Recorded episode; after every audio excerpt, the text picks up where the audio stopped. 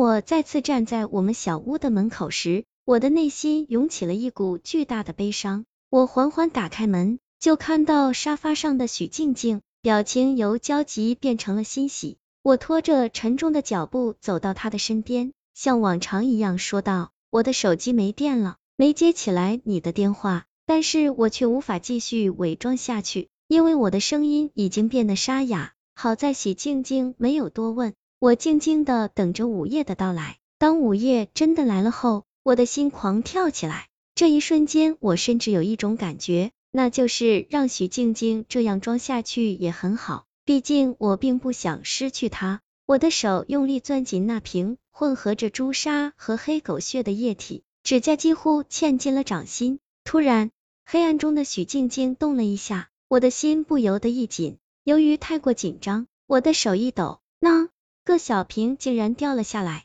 它从床上直接滚落到了地上。我的眼睛一下子闭紧了，我无比紧张的等着接下来发生的一切。空气似乎都凝固了，我稍微睁开了一点眼睛，就看到许静静走下了床。她疑惑的拿起小瓶看了看，接着竟然打开了。我的心几乎跳出胸腔，我猛地翻身从床上坐起，就要抢过许静静手里的小瓶，但是却被许静静闪身躲过了。我的声音越发沙哑，我艰难的说道：“静静，你先别动，那个瓶子里的东西很危险。”你快把它放下！可是许静静却一点都没有要放下的意思，我的心跳的就像急促的鼓点。突然，让我意想不到的一幕发生了，许静静竟然打开那个小瓶子，微笑的看向了我。静静，我的声音凄厉，几乎划过夜空。可是还没等我喊完，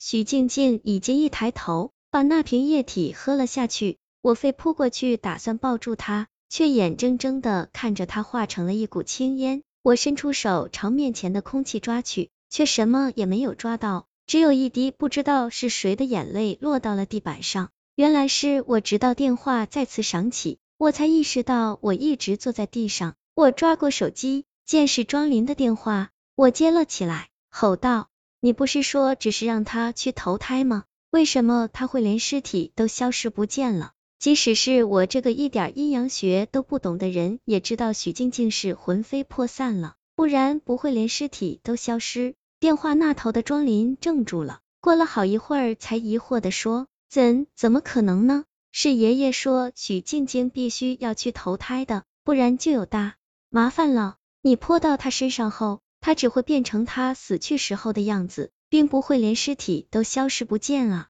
这样吧，你再来一次我这里。”我这次打电话的目的也是爷爷已经恢复的差不多了，听我说你被鬼魂吸了很多的阳气，就让我把你叫来，他好帮你医治。正好你来，我们一起问爷爷是怎么回事吧。当我再次来到庄林所在的城市的时候，又是一个黑夜。和上一次不同的是，这次我对许静静的恐惧已经转化成了深深的思念。病房里，我见到了庄林的爷爷。当老人看向我的时候，我突然有一种奇怪的感觉，他好像非常恐惧。哪怕我身上的阳气已经被许静静吸光，但作为一个精通阴阳学的人来说，他也不应该这么恐惧啊。小小林，他是谁？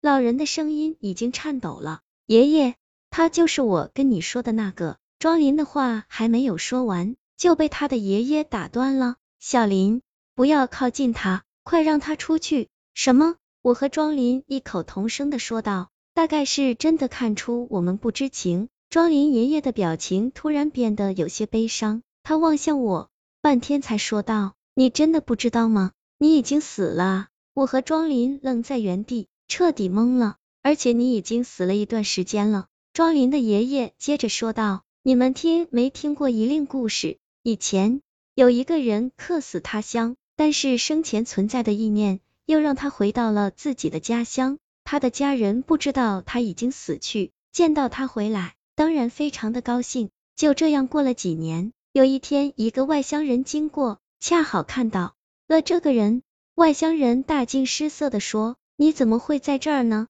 你不是已经死了吗？”原来这个外乡人认识这个死去的人，这个人就是死在了外乡人的家乡。奇怪的事情发生了。当外乡人说完这句话后，这个人竟然倒地不起，身体瞬间就腐烂了。后来有人说，这个人活着的意念过于强大，他甚至并不认为自己已经死了，所以他仍能像以前那样活着。但是当你告诉他之后，他的意念就不存在了，所以他的身体才会瞬间腐烂。庄林的爷爷说到这里，看向了我们，你明白了吗？我往后退去，突然我想到一件事情，一个月以前，我下班的时候已经很晚了，由于着急回家。我选择了横穿马路，不幸就这样发生了。但是我太想再见许静静一面了，我的意念支配，我又见了她一次。见到她之后，我忘记我已经死了，于是我像往常一样和他生活在一起，甚至之后的每一天，我仍旧会去那里做兼职。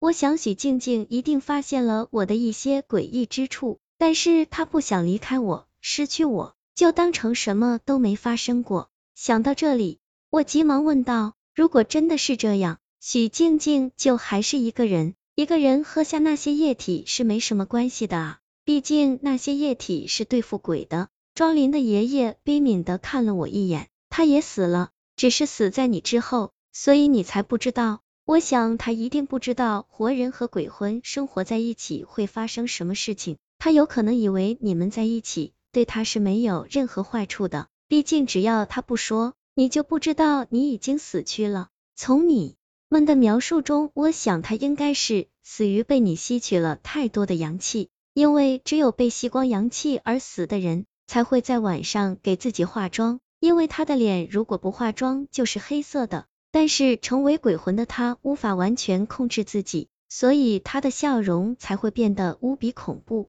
既然他知道真相。他为什么还要喝那瓶液体呢？我痛苦的蹲在地上，问道：“你看看你背后的伤，其实那些伤口就是鬼魂的证明。你在人世越久，身上的伤口就越多，所以你比许静静的还要多。他认为你既然已经误会了，还不如就将计就计，这样他虽然会魂飞魄散，但是你就不会知道自己也已经死去。”而仍旧以为一切都是他的问题，你的意念也就能支配你继续生活在这个世界上了。庄林的爷爷顿了一下，说道：“其实那瓶液体只是洒在他身上的话，他是不会魂飞魄散的。但是为了保护你，他选择喝了下去。”我满脸泪水的抬起了头，转身冲出了医院。站在医院的大门口，我茫然的环顾这个早就不属于我。而且也没有了许静静的世界。医院的门口有一棵非常高大的树，就像学校里我等许静静的时候常靠着的那棵树。天不知什么时候下起了雨，我抬起头，惊讶的发现我的左肩膀竟然一点也没有湿。我想起我们第一次约会的时候，天就下着雨，我为他打伞，自己的衣服却湿了一大半。他看到后很心疼，不停往我这边推雨伞。到后来，他的左肩膀和我的右肩膀都湿透了，但是我们却很开心。我突然笑了起来，原来他从没离开过。